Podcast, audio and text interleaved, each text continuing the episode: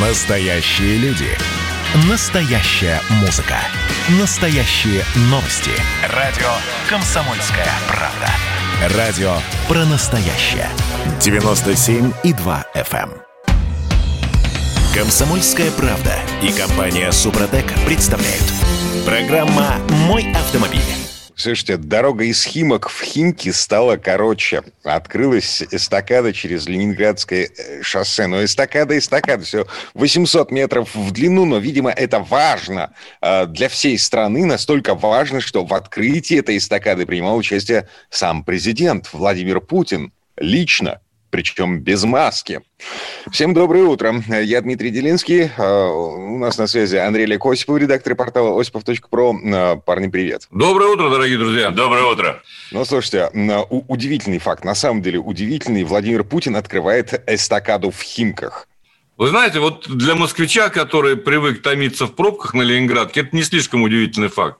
Дорога действительно важная на самом деле, потому что, в общем, э, получилось так, что этой дорогой мало кто занимался на протяжении долгих лет. Она как была э, по две полосы в одну сторону, так и осталась.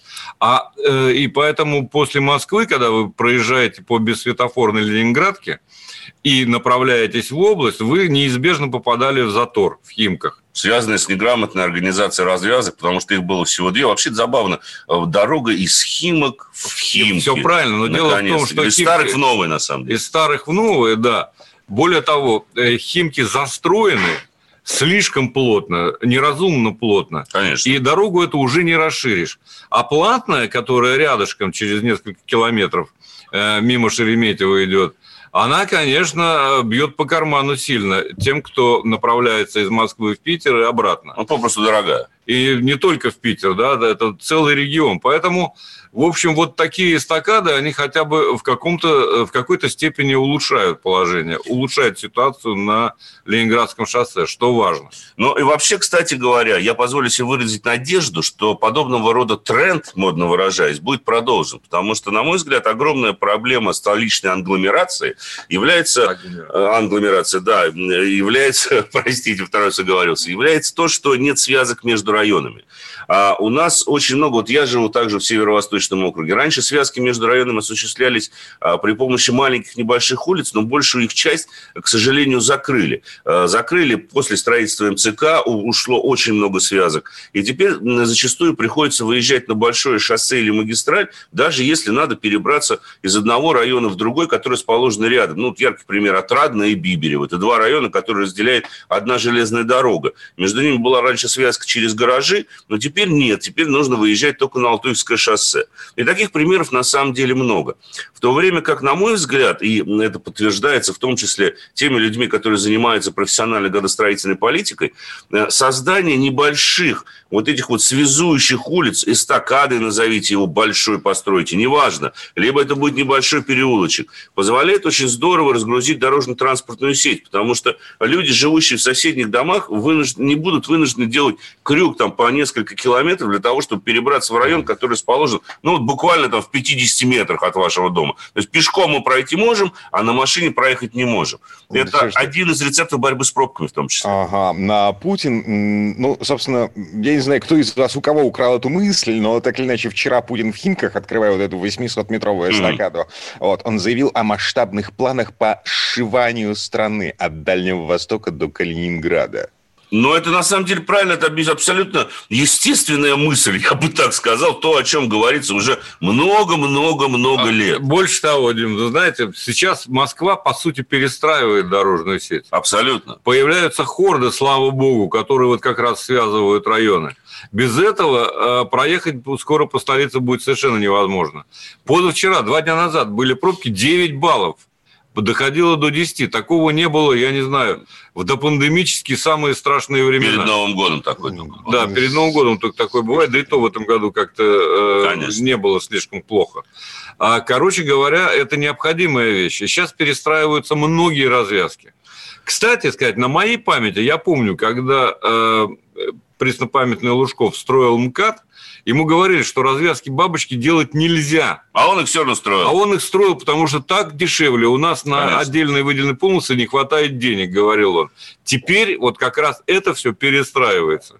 Вот то Желтуфьевское шоссе, по которому я сегодня ехал, э, там эта развязка ликвидируется и делаются нормальные э, э, трассы, вроде бы, например, немецких. Вот, собственно говоря, так и надо строить. Конечно. Вообще создание региональных дорог, э, вот если немножко даже отойти от Москвы, как большого мегаполиса, это э, огромный вклад в развитие, прежде всего, местной инфраструктуры, это раз. Но тут мы должны понимать, тут я вот немножечко дегтя налью, так сказать, в эту замечательную бочку меда, несмотря на то, что Москва перестраивается, даже создание новых развязок, слава богу, продолжается строительство хор. Но большая проблема вот, крупных городов заключается в точечной застройке. Да, вот когда, это беда. когда дома строятся вплотную к дороге, когда а, вместо того, чтобы построить нормальную развязку и заменить эту бабочку, сделать нормальные съезды, разъезды с разгонными тормозными полосами, рядом с МКАДом, тем же самым, у вас в Питере, кстати говоря, ровно аналогичная ситуация, вот буквально э, был не- недавно у вас. То же самое, огромные возникают спальные районы, огромные возникают гипермаркеты, которые впрямую примыкают к большим дорогам, к тому же. КАДу, вот в Питере, я знаю, или э, СЗД.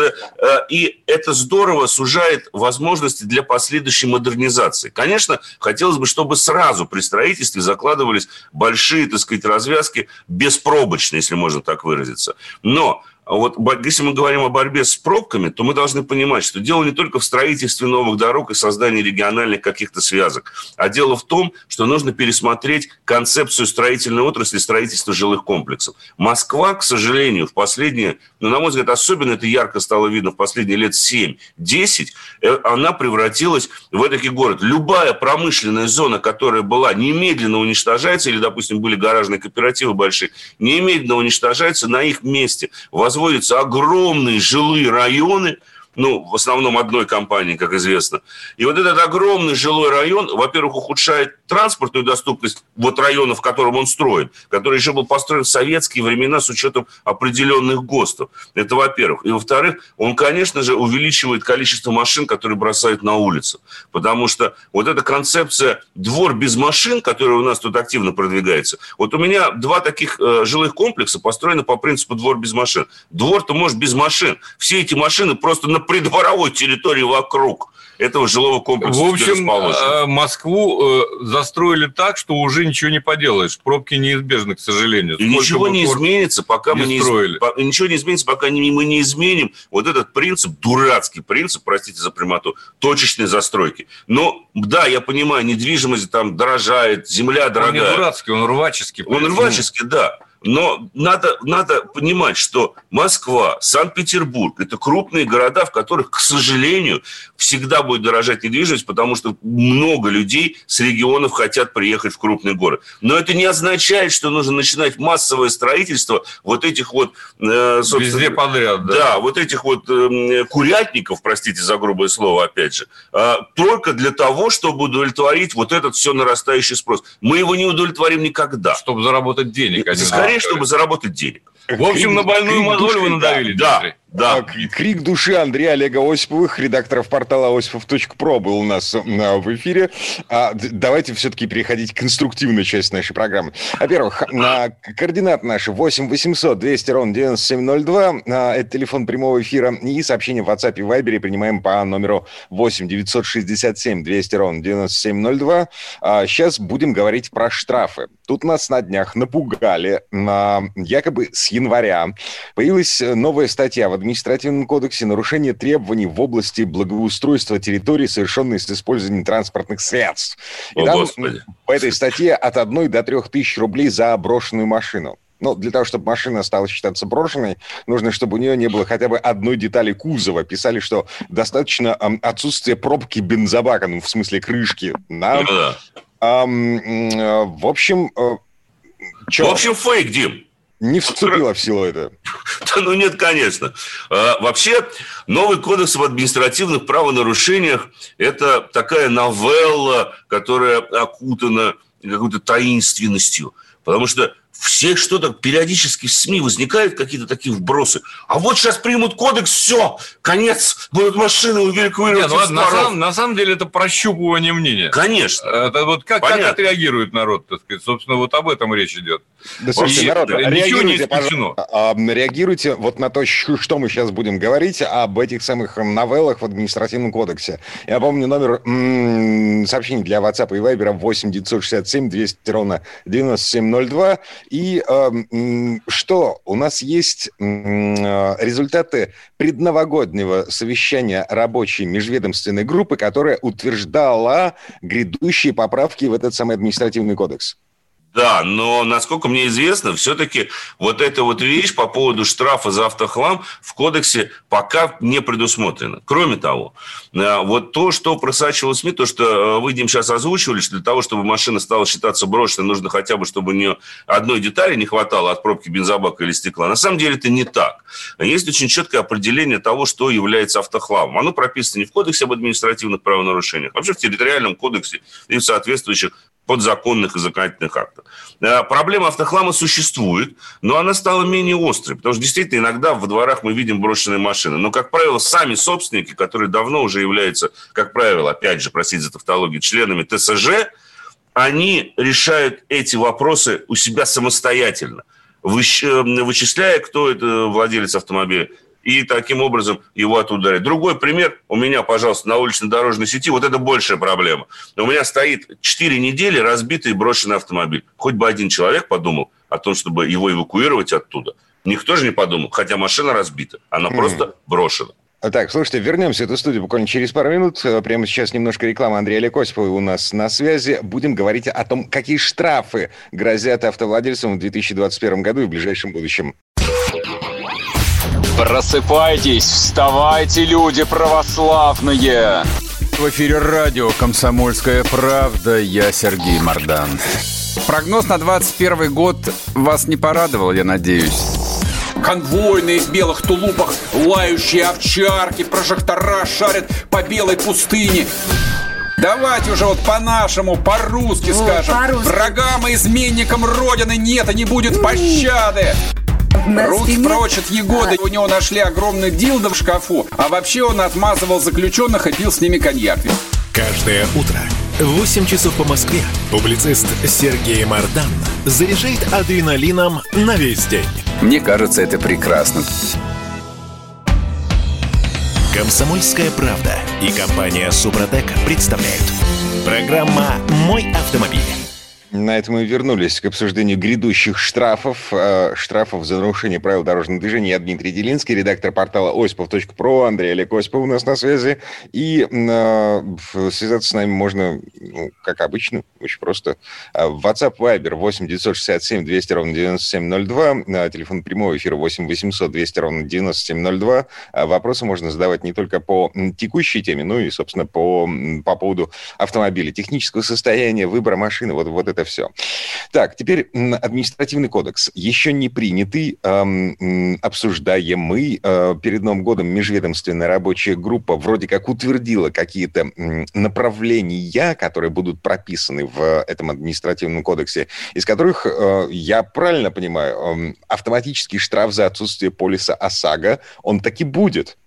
Ну, будет, конечно. Мечта сбываться должна же. Вы знаете, вот главное, э, что ощущение от этого кодекса, который разрабатывается, это что наводится тень на плетень. То есть тумана больше, чем ясности. Там вполне могут... Вот эти вот все разговоры, которые сейчас... Э, э, скупая информация, которая поступает средством массовой информации, извините за, опять же, тавтологию, она просто э, как бы затуманивает то, что на самом деле будет. Или масло в огонь подливает. И мы сейчас с вами просто вынуждены гадать то есть информация не исчерпывающая. Я не видел проекта, он недоступен пока. Не, ну его можно как бы найти, но его можно найти в разных версиях, но окончательный вариант э, недоступен. Нет, но там даже есть какие-то заседающие граждане, я слышал, некий общественный совет, который который входят э, представители чего-то, и они на самом деле помогают Минюсту разработать справедливый кодекс об административных правонарушениях. Потому что, когда в прошлом году, если ты вспомнишь, они впервые заикнулись об этом кодексе, большинство СМИ специалистов сказали, ребят, ну так нельзя. Потому что в первоначальной редакции было увеличение минимального штрафа с 500 до 3000 рублей в 6 раз. Там была отмена плюс 20 километров в час. То есть там он был, ну, карательный, скажем прямо. Так правильно, потому что это, это всегда протаскивается. Как вот эти 20 километров в час нештрафуемые, Ох, это вот, пресловутые, так сказать, и мы не знаем. Слушай, если так что, чешется, то пусть не чешут уже, в Что концов, в итоге а? будет? Это, вы знаете, что не только мы гадаем и вмешиваемся, ну, как бы высказывая свое мнение, но и премьер Мишустин в прошлом году сказал, ребята, ну так нельзя, какие штрафы? А сколько получают люди? Конечно. Вот, собственно говоря... Особенно на фоне пандемии. И тем не менее, вот эти вот попытки ужесточить и пополнить бюджет за счет автомобилистов, Продолжаются. Э, они, конечно, э, ну, с подкупающей регулярностью возникают, все новые и новые. Предложения все новые и новые. Уйдут ли они в прошлое? Давайте Нет, не уйдут вопрос. они в прошлое. Поэтому реально к чему готовиться сложно сказать. Но точно, определенно, что штрафы будут расти, что ОСАГО будет тоже, так сказать, э, выявлять. Ну, с полисами ОСАГО, на самом деле, это отдельная песня, потому что э, это большая проблема, когда люди попадают в дорожно-транспортное происшествие, не, конечно, э, оказываются не виноватыми в нем, а потом выясняется, что у виновника на самом деле никакого полиса ОСАГО нет. Как он ездил, почему он ездил. А еще самое забавное, когда этим виновником оказывается таксист, к примеру таксист, осуществляющий перевозки людей и не имеющий полиса ОСАГО. Но это же на самом деле никуда не годится. Как он mm. вообще вышел в рейс? Так, а риторический вопрос, точно такой же риторический, как вопрос, собственно, прекратятся ли попытки государства залезть в карман автомобилистов. Значит, да, смотрите, а, автоматический штраф за отсутствие полиса ОСАГО эм, вполне вероятно, с высокой степенью вероятности будет прописан в новой версии административного кодекса, это 800 рублей. Значит, да. будет повышенный штраф за пьяных, э, за пьянство за рулем. То есть, если ты перевозишь ребенка и, эм, и ты пьян при этом, то там до 50 тысяч рублей штрафа и до трех лет лишения прав. Вот а... глупость, а. Вот уж, вот уж сказочная глупость, а. Вот зачем сотрудникам ДПС давать возможность еще большего вымогательства? Сейчас вот тут нужно уточнить просто, Дим. Дело в том, что если вас поймали пьяным за рулем, и вы, допустим, отказались от медицинского свидетельства, то вам в любом случае э, лишат водительского удостоверения на срок там в районе там, полутора, двух лет, ну, там, ну, как минимум 6 месяцев, и оштрафуют на 30 тысяч рублей. А вот если в вашем автомобиле был несовершеннолетний ребенок, то, соответственно, 50 тысяч рублей штраф до трех лет. Вот по большому счету, ну, во-первых, я даже не буду оставлять вот моральный аспект вещи. Человек, который посадил, сел пьяным за руль, еще посадил ребенка, ну, он уже не совсем с мозгом дружит.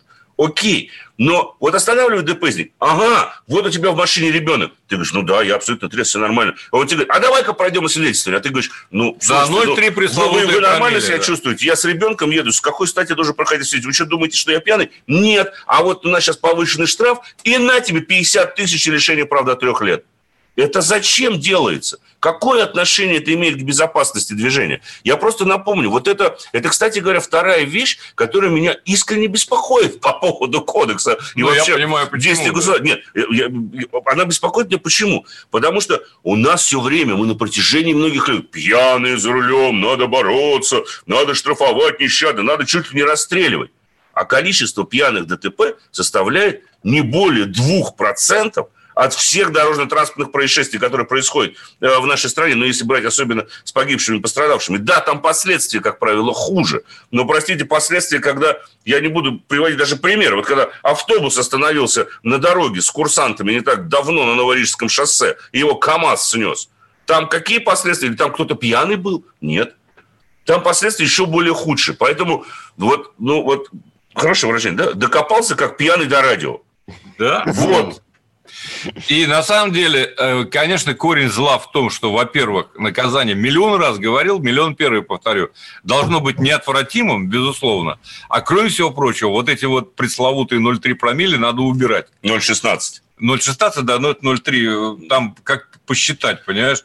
Потому что вот тут и кроется, так сказать, Конечно. коррупционная составляющая. Я уже про лекарства вообще молчу. Ты себе назолом в нос брызнул – э, потом пройди биологический анализ. Гарантированный результат, что у тебя наркотики. Гарантированный результат. Вот это просто всем это известно. Гаишникам это известно. И все этим пользуются. Но это... Вот какое это имеет отношение, опять же, повторюсь, к безопасности? Никакого. Вообще. От слова совсем. Так, слушайте, не буду спорить с вами. Еще пробежимся вот по этим самым грядущим да, статьям. Uh, пьяного на велосипеде тоже будут штрафовать. Причем... Ну, это весело. Хода, да, ну, участника дорожного... А на роликах? Да.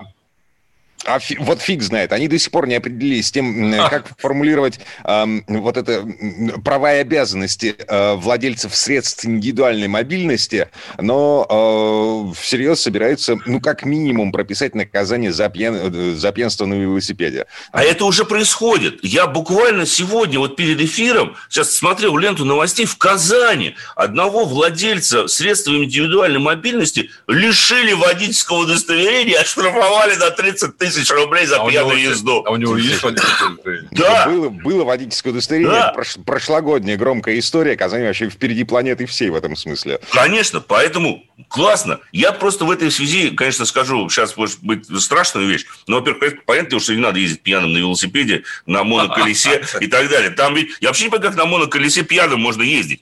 Это особенно в том состоянии, когда и так-то плохо стоит. А как вот еще он на моноколесе-то умудряется баланс поддерживать, а? Это же ведь куда-нибудь можно приехать так, что мало не покажется. Вообще, надо какой мозг иметь? Ну, ладно. А, а водительское удостоверение тоже должны будут иметь велосипедисты теперь? Вот мне интересно, вот гаишников останавливает. Я тебе сейчас прав лишу, ты пьяный. Он говорит, а у меня их нет. Мои права только в Конституции записаны. И все. Что он а, скажет ему? Слушайте, вот тут, э, помните, на прошлой неделе была история, когда Минцифры объявила о том, что э, не обязательно будет возить с собой водительские права и СТС э, в бумажном виде, будет QR-код, который прописывается в мобильный телефон, в котором зашифрованы все данные на автовладельца и машину. А помните, смеялись тогда еще по поводу того, а что делать, если мобильник сдох? Да, ничего. Вот. МВД Э, буквально вчера э, объявила о том, что, в общем, не все так э, смешно, как малюет Министерство цифрового развития. Потому mm-hmm. что, да, в правилах дорожного движения черным по белому написано, какие документы обязан носить с собой водитель. Но так. Эту статью никто не отменял.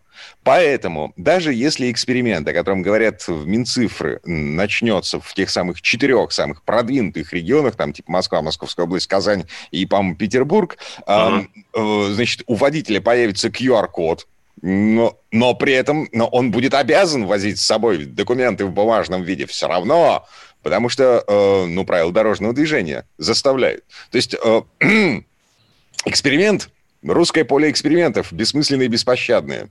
Вот, Дим, тут даже добавить, вот ей-богу, нечего. Вот вы правильно все сформулировали, потому что... Отлично. Это очень хорошо, вот такая красивая когда картина маслом, да? Мы QR-коды, у нас самая современная технологическая... А бумажечку сам... предъявите. А бумажку не забывай. У нас же ведь человек без бумажки не человек, как известно. Да, и я достаю э, и бумажку дубликатом бесценного груза. Читайте, завидуйте, я гражданин Советского Союза. Это Маяковский, если не ошибаюсь. Mm-hmm. А, Тут вот у нас смс-сообщение есть. Давайте на него ответим, прежде чем перейти к автомобилям. Э, пишет нам 44-й, да, принято так называть. Я работаю на автомобиле компании. В декабре пришел штраф за повторный проезд на красный свет. Но первого штрафа не было. Его нет и в приложении о штрафах, нет в оплаченных штрафах компании. Но так как компания сразу оплатила, не разбираясь, вышли из моей зарплаты, то 10 дней для оспаривания прошли. Вопрос. Теперь же ничего не сделать? Да, Теперь уже ничего не сделать. Но я сразу скажу, вот как раз-таки а, одним из, э, одной из тем становится то, что штрафы все-таки будут аннулировать. То, что пришел повторный штраф, такое встречается часто. К сожалению, они зависают даже как оплаченные и висят по несколько лет. И если вы потом попадаете на это, вот вы получаете штраф, к сожалению, за повторный проезд. Это очень большая проблема. Вернемся в эту студию буквально через пару минут. Андрей Лекосипов, редактор портала осипов.про у нас Программа на связи. «Мой автомобиль». Значит, я самый первый вакцинировался, поэтому меня спрашивают. Поехали, напились и давай, значит, все. Нет больше СССР, мы создали Содружество независимых государств. И скорее хозяину, Бушу, старшему президенту США звонить. Назначьте везде русских, и многонациональные регионы были бы довольны. И дайте больше прав регионам и больше прав предприятий. Итоги с Жириновским. Каждую пятницу на радио «Комсомольская правда». Владимир Вольфович клеймит злодеев – с оптимизмом смотрит в будущее и общается со слушателями. 9 часов вечера по московскому времени. Я все могу сделать. Запросто наведу порядок. Комсомольская правда и компания Супротек представляют. Программа «Мой автомобиль». Теперь о конкретных машинах. Эм, там, я не знаю, техническое состояние, новинки, э, неисправности. В общем, все, что эм, интересно в э, железе, э, обсуждаем вместе с редакторами портала осипов.про. Андрей Олег Осиповы вместе с нами. И... Присутствует. Да, номер телефона, по которому с нами можно связаться, 8 800 200 ровно 9702. И WhatsApp Viber сообщение принимаем по телефону 8 967 200 ровно 9702. А, странное сообщение пришло к нам из Свердловской области. ВИН номер машины прислали. Без Это комментариев вообще. Volkswagen, Jetta, спасибо. Да, Зачем? Да. Андрей пробил, собственно, этот номер. Да, действительно, Volkswagen Jetta. Да, все делается мгновенно. Конечно, сейчас этого нет никаких проблем. Но давайте, собственно говоря, может быть, если позволите, как раз с СМС-портала и начнем. А, вот Игорь из Ставрополя пишет, он просит рассказать про систему iStop. У него Mazda CX-5, производитель хвалит, объясняет повышением экономичности и экологичности. В интернете не очень хорошие отзывы, нагрузка на стартер, выход из строя аккумулятор. Каково ваше мнение? Значит, э, система автоматическая старт-стоп, iStop у Mazda, название, собственно говоря, мало, зависит очень много от производителя. Если говорить конкретно о Mazda CX-5, то там система iStop.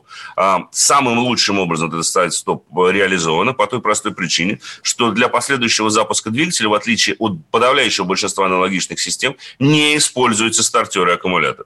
Удивительным образом, но а, конструкция мотора SkyActiv такая, что поршни, да, вообще там один из поршней, не вдаваясь там в детали, застывает в определенной такой точке, что э, потом для запуска агрегата вам не нужно применять стартер. То есть он как бы инерционно заново сам себя запускает. В таком случае нет нагрузки на стартер. Что касается выхода из строя аккумулятора, то это маловероятно, что связано с самой системой. А э, старт-стоп – это чаще всего связано с некорректной работой там, генератора или того же самого стартера. На других машинах, да, вы правы. Многие производители не используют такую систему, потому что она технологически достаточно сложная, приходится ее завязывать на сам силовой агрегат.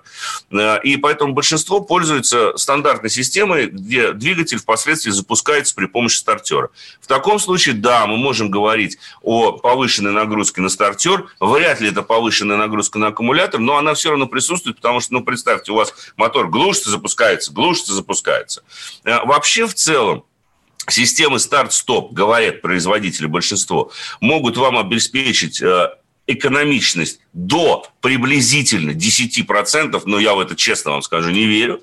А, в наших условиях нет. Экологичности очень относительно, потому что Понятно, что когда вы стоите в пробке, мотор не работает, вы действительно не вредите окружающей среде, но не забывайте, что когда вы запускаете мотор, в первый момент пуска мотора у вас вот очень много гадости выбрасывается э, из выхлопной трубы. И когда это происходит постоянно, это тоже не очень хорошо.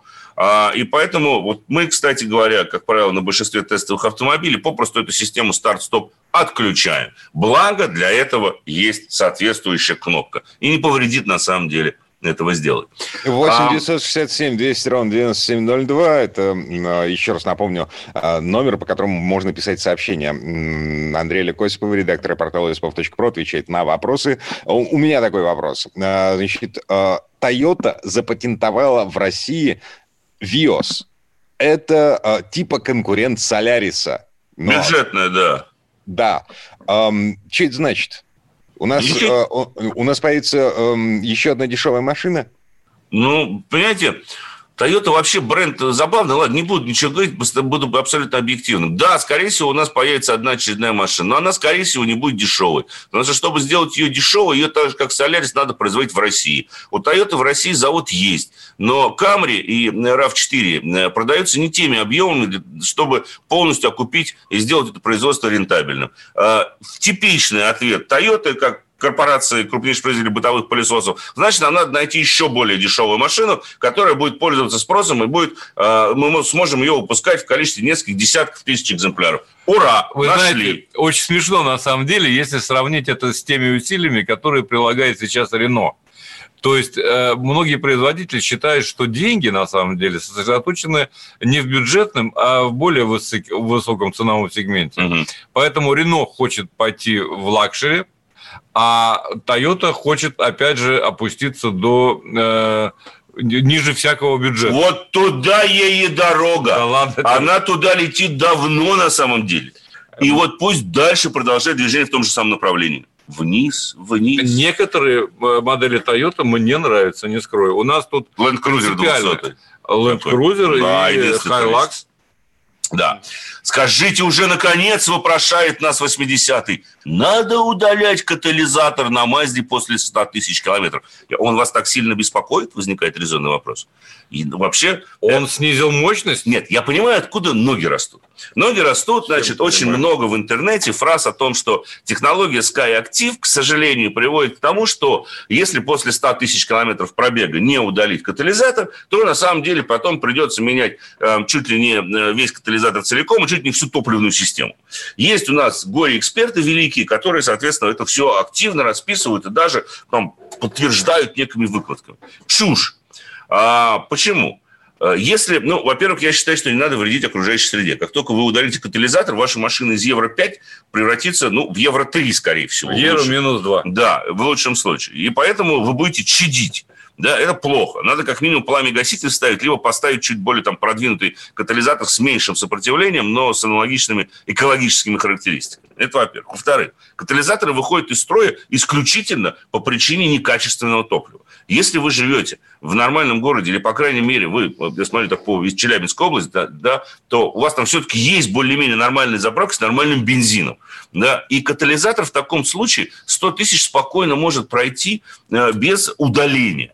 Э, вообще верным признаком того, что катализатор вышел из строя, является запах тухлых яиц в салоне. Как только он появляется, все, вот тогда нужно катализатор гарантированно вырезать. Но, опять же повторюсь, не надо делать это бездумно. Катализатор всегда должен заменяться пламя-гасителями и аналогичными системами. И дело не только в экологии, но и в том, что все остальное, вся система э, автомобиля сейчас очень чувствительна к тому, что у нас происходит на впуске или выпуске. Пару слов ухвачу. Видите смс-сообщение, дорогие друзья, обязательно еще ответим. Я перехвачу буквально пару слов очень быстренько про очередной снобский автомобиль, который оказался у меня на тест-драйве. Это Range Rover Sport. В данном случае, причем новая специальная версия HS T. Интересно в этом автомобиле следующее, что это автомобиль первым из модельного ряда компании получил абсолютно новый, рядный, шестицилиндровый, трехлитровый бензиновый силовой агрегат, который развивает 400 лошадиных сил.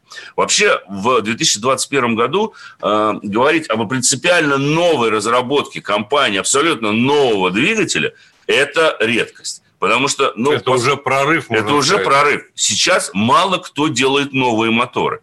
Вот Ягуар отважился, ну, точнее, Ягуар Land Rover отважился и сделал новую рядную шестерку. А это или будет трехлитровый бензиновый вариант, на котором мы сейчас ездим. Есть точно такой же трехлитровый дизельный вариант.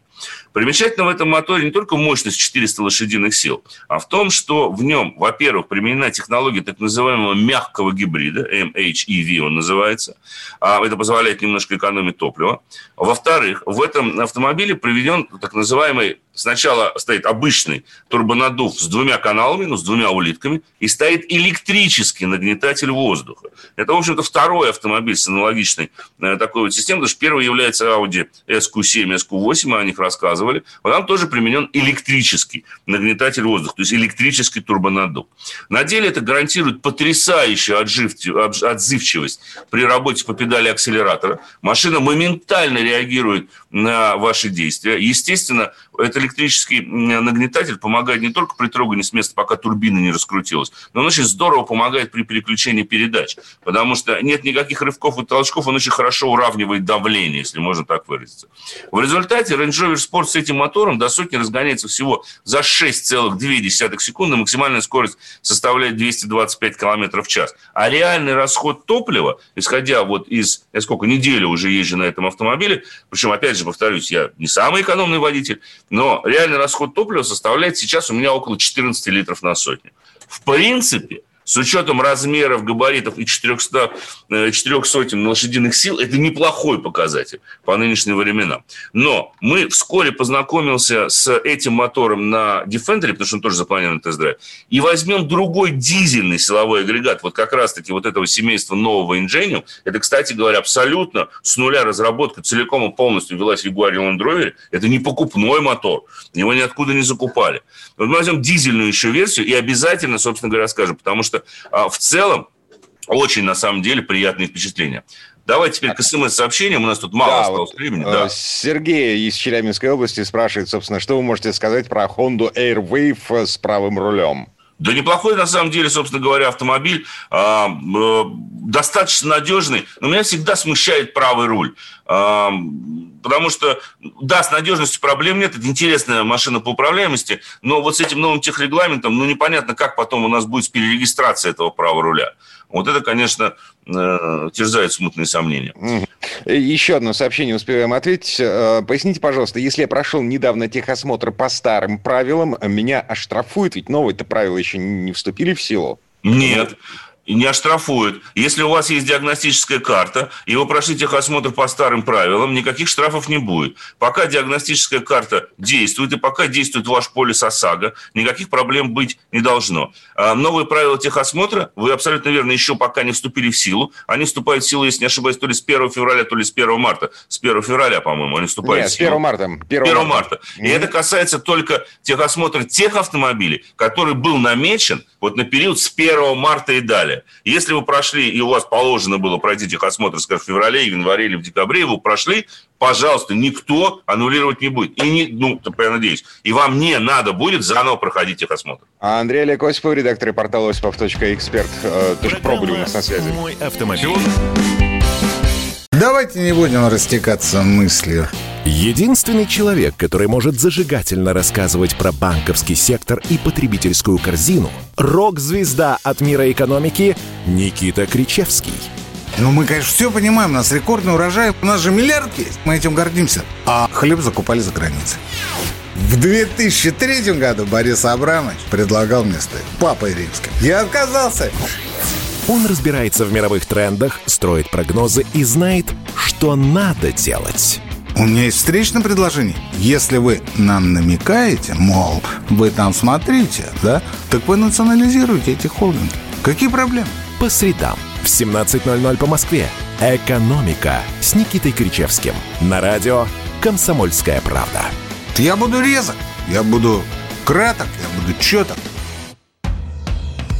«Комсомольская правда» и компания «Супротек» представляют. Программа «Мой автомобиль». А это мы вернулись в студию радио «Комсомольская правда». Я Дмитрий Делинский. В этой четверти часа у нас традиционная история от Александра Пикуленко. На этот раз речь пойдет о том, как автомобили меняли нашу жизнь. Вообще машины э, смело можно отнести к числу изобретений, которые изменили ход человеческой истории. Слово Сан Санычу. Предыстория. Удивительная способность автомобиля менять окружающий мир во всей своей широте проявилась в Америке, где собственная машина стала неотъемлемой составляющей личной свободы. Первым, кто перестал видеть в автомобиле занятную механическую игрушку, был, по всей видимости, Генри Форд. Ведь ему приписывается выражение «посажу Америку на колеса». Хотя на самом деле задолго до Форда это сделали пионеры на конных фургонах. В середине 19 века крупнейшая американская экипажная фабрика Студебекер в год выпускала 70 тысяч различных повозок. Перекрыть этот показатель своей моделью Т Форду удалось лишь на пятом году производства, в 1913. Старине Генри посчастливилось поднять перемещение по суше на другой уровень комфорта. Возможно, он и не предполагал, насколько глубокие перемены повлекут за собой миллионы одинаковых фордиков. Явление американского автомобиля стало объектом множества научных исследований. Опять же, Генри Форд – капиталист с социалистической моралью. Первым уловил зависимость автомобиль общества. Пусть и с изрядной долей занудства, Форд втолковывал. Надо рационально организовывать рабочие процессы, воспитывать моральный облик трудящихся, заботиться об их здоровье. Если заслуга Форда как основоположника массового производства сильно преувеличена, его вклад в массовую автомобилизацию неоспорим. Символом американской автоиндустрии долгие годы выступал Детройт, город в краю Великих озер на американском Среднем Западе. Там и сегодня находится штаб-квартира General Motors, и там же сидят влиятельнейшие профсоюзы автомобильных рабочих. Разумеется, призрак кризиса в отрасли Детройт почувствовал задолго до того, как о беде заговорили с высоких трибун. Портрет американского автомобиля создавался в условиях жесткой конкуренции. Четыре тысячи автомобильных фирм в разное время претендовали на место под американским солнцем. Со временем из них осталась большая тройка. А потом и ее благополучие было подорвано топливным кризисом 1973 года, натиском японских автомобилей, да и удорожанием рабочей силы. И сегодня в Детройте с трудом свыкаются с мыслью, что Америка занимает лишь третье место в мире по выпуску легковых машин. И, кстати, сегодня на тысячу американских жителей приходится 487 автомобилей. По этому показателю многие другие страны уже обогнали Соединенные Штаты Америки. Означает ли это, что американский автомобилизм достиг своего апогея? Где ныне фантазии дизайнеров? Где легендарные менеджеры? Где триумфальный рык многообъемных моторов? Так вон же он, Chevrolet Corvette, истинный американец и предмет поклонения для всех ценителей быстрых колес. В нынешнем году легендарной машине уже 66, а версия Stingray празднует 55-летие. Так давайте совершим небольшой экскурс в историю. Главный дизайнер GM Билл Митчелл сходил с ума по рыбалке. Увлекались ей и многие его друзья. Ведь в 60-е повесть Эрнеста Хамингуэя «Старик и море» стала настольной книгой для молодых американцев. Так что не только в квартирах советских шестидесятников висели портреты Стринхэма с окладистой шкиперской бородкой. Может, именно отсюда и пошли названия автомобилей.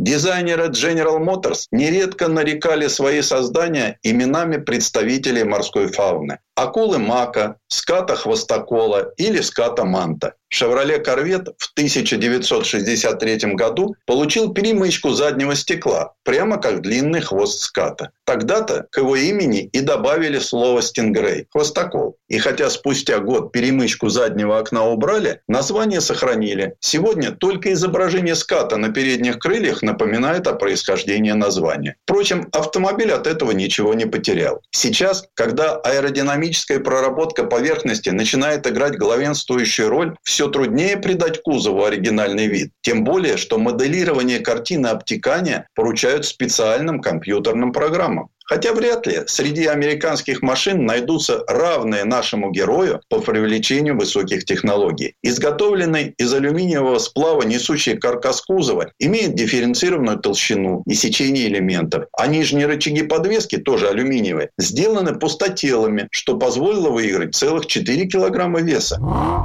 Между прочим, эта модель уникальна еще и тем, что в ее подвеске используются поперечные рессоры из композита. Наружные кузовные детали традиционно пластиковые. Корвет – автомобиль с двигателем, смещенным за переднюю ось, задними ведущими колесами и коробкой передач, объединенной с главной парой. Двигатель и коробка передач связаны между собой несущей алюминиевой трубой, внутри которой вращается карданный вал. Такая схема обеспечивает не только оптимальную развесовку по осям, но и завидную жесткость. Но традиции безжизненны, без подпитки их современными достижениями. Двигатель автомобиля, конечно, V8, но с непосредственным впрыском и устройством отключения четырех цилиндров, что делает его весьма экономичным. Как и у большинства дорогих спорткаров, у Корвет необычная роль. О подобных машинах мечтают с детства, а приобретают, когда жизнь переваливает за экватор. Они служат овеществленным доказательством успехов, достигнутых в жизни. Явление американского автомобиля в мире склонно мифологизировать. Загадка, тайна всегда хорошо продается. Парадокс в том, что в своей основе глубоко коммерческий проект вздыбил культурные пласты.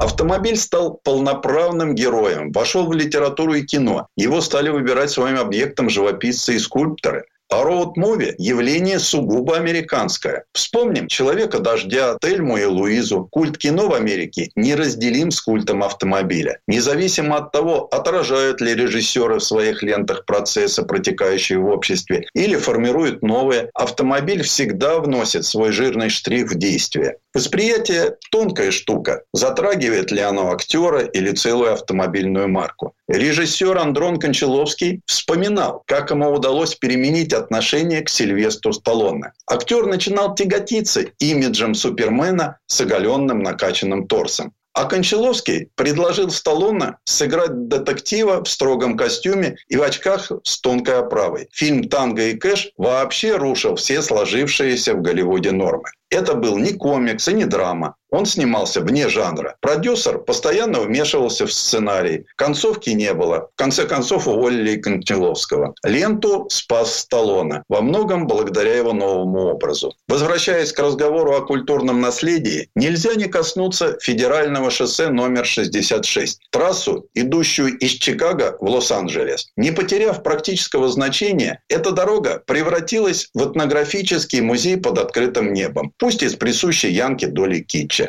По Роуд 66 американцы отправляются словно в паломничество по святым местам. Это направление с востока на запад задано еще переселенцами на конных фургонах. И это, по сути, тот вектор, которого продолжает придерживаться американский автомобилист и сегодня.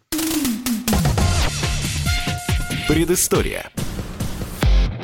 Сан Саныч, спасибо. Это был Александр Пикуленко, летописец мировой автомобильной индустрии. И у нас на этом все на сегодня. Дмитрий Делинский, радио «Комсомольская правда». Программа «Мой автомобиль».